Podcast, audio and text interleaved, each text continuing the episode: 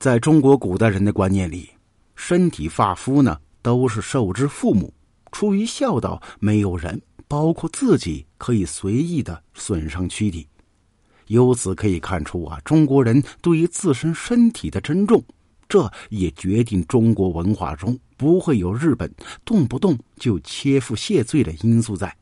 除此之外呀，如果对古代刑法有所了解的话，也不难知道，那些极刑呢。都不是让人痛快死亡的刑法，而是对身体发肤的反复折磨。这不仅是折磨，更是对一个人的羞辱。对一个人最恨的方式，莫过于把他碎尸万段。也许很多人呢，只是在心中默默呐喊，但却真的有人把这种残忍的行为付诸行动。海口南沙路杀人碎尸案，凶手逃脱法外十七年。终于被抓捕归案。随着社会发展，社会矛盾呢也日益凸显。当矛盾激化时啊，犯罪手段也会变得多样化起来。在我国刑侦历史上，手段极端残忍、社会影响极大的案件那是层出不穷。而在这些案件中啊，杀人碎尸的性质更为恶劣，破案难度也非常大。但杀人碎尸案已经不算是什么罕见的案件，引起凶手犯下恶行的原因也是多种多样。但情感纠纷一直都是一个很重要的因素。二零零三年，在海口呢发生了一起杀人碎尸案，案件中的主角们呢便有缠绕不清的情感纠葛。二零零三年二月二十八日，还没出正月，海口市到处张灯结彩。虽然呢已经过完元宵，海口市的人呢已经上班二十多天，但这个临海城市啊，因为暖洋洋的天气，依然沉浸在一片喜庆当中。杨某是一栋出租公寓的管理人员，干着物业这行的工作，一年下来呀，休息时间不多，所以啊，二十八号这天，他呢也像往常一样来到上班的地方。先把自己收拾妥当之后，拿着打扫的工具呀，去收拾公寓的卫生，顺便给租户们拜个晚年，增进一下感情。杨某从一楼打扫上去，租户们基本呢已经回到海口，遇到他的时候啊也很热情。杨某觉得心情不错。哎呀，这谁知啊，打扫到三楼的时候，他突然觉得呀，这走廊上隐隐约约弥漫着一股怪味。一开始呢，杨某没有把这个味道放在心上。租户里有的素质不是很好，经常把垃圾放在门口忘记扔，提醒了数次呢，也没什么改变。但杨某啊，这越扫越不对劲。他循着味道找来找去，终于发现，居然是三零幺号房发出的。可这三零幺号房根本没人租住啊！杨某壮着胆子打开三零幺房门，想看看里边什么情况。开门的时候，他心里感觉毛毛的，总觉得要出事儿。打开房门之后，杨某四处看了一圈，等到卫生间的时候，里边的景象啊，吓他一跳。只见一滩碎肉散落在卫生间地板上，这就是恶臭之源呐！杨某越想越害怕，谁会在卫生间地板上洗菜呀？这不可能是猪肉啊！等他走近一看，那些肉上还粘着一些毛发，杨某差点呕出来。是人肉，一定是人肉！他飞快的跑出去，颤抖着拿出手机报了警。不一会儿，海口市公安局龙华分局数十名干警便火速赶到现场。对现场围观人员进行有序疏散之后，警察们开始案件侦破工作。在快速走访邻居，让法医对工具内残尸进行取证查验之后，警方判断出啊，三零幺号并不是作案现场，这只是抛尸现场。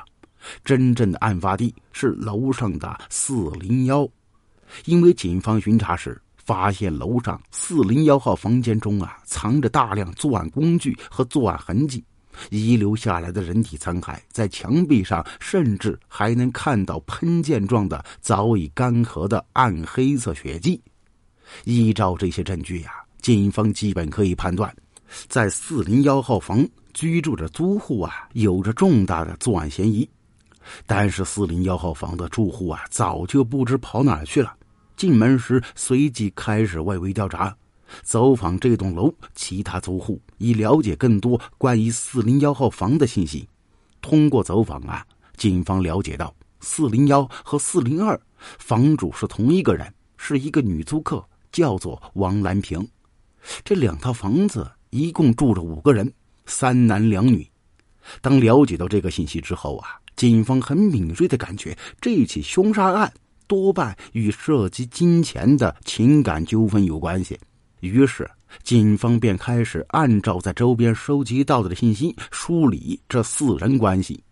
王兰平，女，是南沙路蚝油火锅店的老板，处于离异状态。根据邻居说呀，王兰平一直和一个酷弟弟住在一起，可知啊。他的伴侣比他年纪要小，邻居都说那个男的是他包养的小白脸，吃软饭的。这个酷弟弟为胡某，没什么正经工作，是个外省人。几年之前呢，来到海口市打工，但从他找的工作来看呢，文化程度应该不高，都是一些苦差事干活很累，水泥工、帮人看店等等等等，他都做过。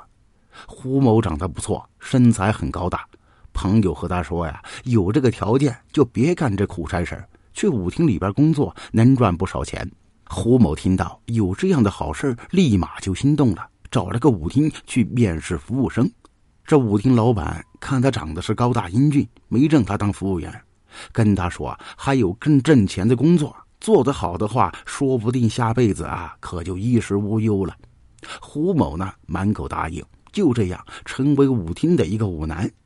老板说的后半辈子衣食无忧，是在暗示他找个富婆傍大款在舞厅里呀，胡某觉得自己过得是有滋有味，每天都是灯红酒绿，时不时啊见一下老板给他安排的客人，都是一些有钱有闲的富婆。到舞厅后不久啊，还真让胡某傍上个富婆，那就是王兰平。王兰平呢，也是一人来到海口做生意。开了一家火锅店，里里外外自己操持。之前呢也有过一段婚姻，但是丈夫脾气很暴躁，经常对她实施家暴行为。喝了酒之后啊，动辄拳脚相加，把王兰平打得进医院都是家常便饭。起初没有离婚，是因为两人呢还养育一个女儿。但后来呀，这王兰平实在忍受不了，就和他离了婚。离婚之后，王兰平陷入无限的空虚当中。这段不幸的婚姻经历给他带来很大伤害，胡某就是在这个时候来到他的身边。胡某无微不至的关心和爱护，渐渐打动王兰平，两人呢也就顺理成章的走到一起。需要爱的王兰平遇上刻意讨好的胡某，两人在一段时间里呀过得很甜蜜。一方面呢，王兰平觉得自己找到真正优秀的好男人；一方面呢。胡某觉得自己呢，终于傍上大款，从此便可高枕无忧。谁知呀，这王兰平虽然自己开店，但却没多少钱。胡某不仅把如意算盘全部打空，甚至啊，把命都给赔了进去。公寓管理员在三零幺号房发现的尸块就是胡某。案发当天呢，正在紧锣密鼓侦查案情的警方接到一则报警，报案人呢是王兰平。他显得很是着急，匆匆忙忙跑到城西派出所，一股脑儿和警察说了这几天遭遇的事情，请警察帮他找不知道什么时候失踪的老公胡某。作为和胡某有密切关系的人，面对他的说法，警方是保持着高度警惕的。在还没有说清楚四零幺和四零二号房的关系之前呢，王兰平说的话不能全信。很快。警方便弄清楚了四零二号房住的人的身份，这是两位成年男性，是一对亲兄弟，分别叫陈定伦和陈定强。其中陈定强呢，还是王兰平的前夫。一个女人和丈夫离了婚之后有了新的感情，但却帮着前夫和前夫的哥哥租的房子住在自己和男朋友身边，这怎么看都觉得匪夷所思啊！警方怀疑是没错的，不仅王兰平自己有问题，她和她前夫和前夫哥哥之间关系也没那么简单。王兰平原来是重庆人，在重庆的时候和陈定强结了婚，婚后生了个女儿。王兰平本来就不是一个本本分分的生意人，在来海口开火锅店之前呢，他曾经因为介绍妇女卖淫，在劳改所里边待了两年，出来之后才开了火锅店。而且呀，在和陈定强离婚之后，两人关系还是藕断丝连，经常有来往。陈定强和陈定伦两兄弟也不是什么好人，在重庆时啊，就常常无所事事，不干正经工作。后来两人合开一家小娱乐场所，里边啊也尽是一些见不得人的勾当。后来因为开车赌博被警方查处，娱乐场黄了以后，哥哥陈定伦便打起弟媳的主意。他知道啊，这王兰平在海口开了一家火锅店，带着自己情人便南下投靠王兰平。到了海口之后，他发现王兰平果然干得不错，立马打电话给弟弟，让他一起过来。陈定强不知要干什么，听哥哥这么说，哪有不来吃白饭的道理呀？于是啊，陈定强带着情妇来了之后，这三人呐便彻底的赖住了王兰平。陈定伦好歹呢还在火锅店里边帮帮忙，但陈定强啊却是彻底的摆烂，当上吸血虫，啥事都不干，整天只会吃吃喝喝。虽说陈定强和王兰平已经离婚，但有些男人呐。就是天生劣根性，他自己呢也带着情妇，但却对王兰平男朋友胡某啊很是不满。于是陈定强经常在火锅店找胡某的茬，两人经常争吵，甚至呢会打架。但是胡某长得是人高马大，陈定伦和陈定强两兄弟打他都不一定能占到好处，所以啊，二陈对胡某可以说是怀恨在心呐。这一厢陈定强、陈定伦和胡某相处的不好，王兰平自己呢和胡某的感情也出现危机，受不了这种混乱生活的王兰平和胡某啊提出要分手，胡某呢却管他要两万的分手费。知道这事之后啊，这陈定强很是不满，他认为呀，胡某本来就在前妻这儿白吃白喝、白拿还白睡，还敢要钱。陈定强和王兰平对这事儿是越想越气，于是啊，干脆一不做二不休。本来憎恨胡某的陈定强动了杀念。二零零三年二月二十五号，在王兰平给胡某灌下安眠药，把他放倒之后，陈定伦、陈定强两人找来作案工具铁锤、砍刀，将胡某在四零幺号房肢解。两人将胡某尸体切成小块，想要冲进下水道毁尸灭迹。但是陈定强下楼的时候，却发现三楼楼道里边弥漫着血水。他顿时啊，心中警铃大作，肯定是下水道堵了。陈定强把这事儿告诉哥哥之后，两人当即决定逃跑。话又说回到报案的王兰平。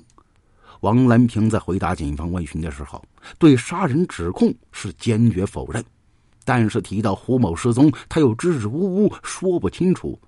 警方觉得呀，他肯定知道内情，于是想办法突破王兰平的心理防线，撬开他的嘴。警方把目标放在王兰平女儿身上。王兰平和陈定强的女儿还在读书，面对警方请求，他表示啊，自己一定会配合。三月初，经过女儿劝说，陈定强终于决定投案自首。面对已经成定局的事情，王兰平也没有再抵抗，对自己协助杀人的事儿供认不讳。王兰平和陈定强归案，但还有一人却逍遥法外，那就是他哥哥陈定伦。陈定强伏法了，但是陈定伦呢还出逃在外。当时陈定伦逃到江苏省仪征市。到了那里之后啊，陈定伦让自己情妇帮忙安排住的地方。后来情妇被抓，陈定伦闻讯之后再次潜逃，这一逃就逃了十七年。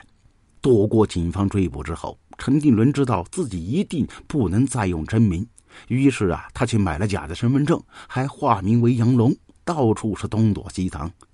在逃的十七年间呐，陈定伦居无定所，一直在和警方打游击战。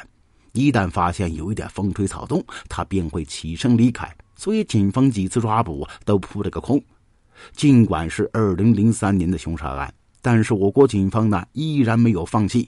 直到二零二零年，安徽警方啊，终于再次掌握陈定伦行踪。五月二十九号，天气已经开始炎热，但是警方呢却丝毫不受影响，戴好口罩，穿着便衣，来到一个小区门口蹲守。这是陈定伦居住的小区，警方呢已经追踪他很久了，终于等到合适的抓捕时机。下午的时候，陈定伦呢照常的出门遛弯，只见他剃了个光头，穿着衬衣、牛仔裤，还有一双黑色皮鞋。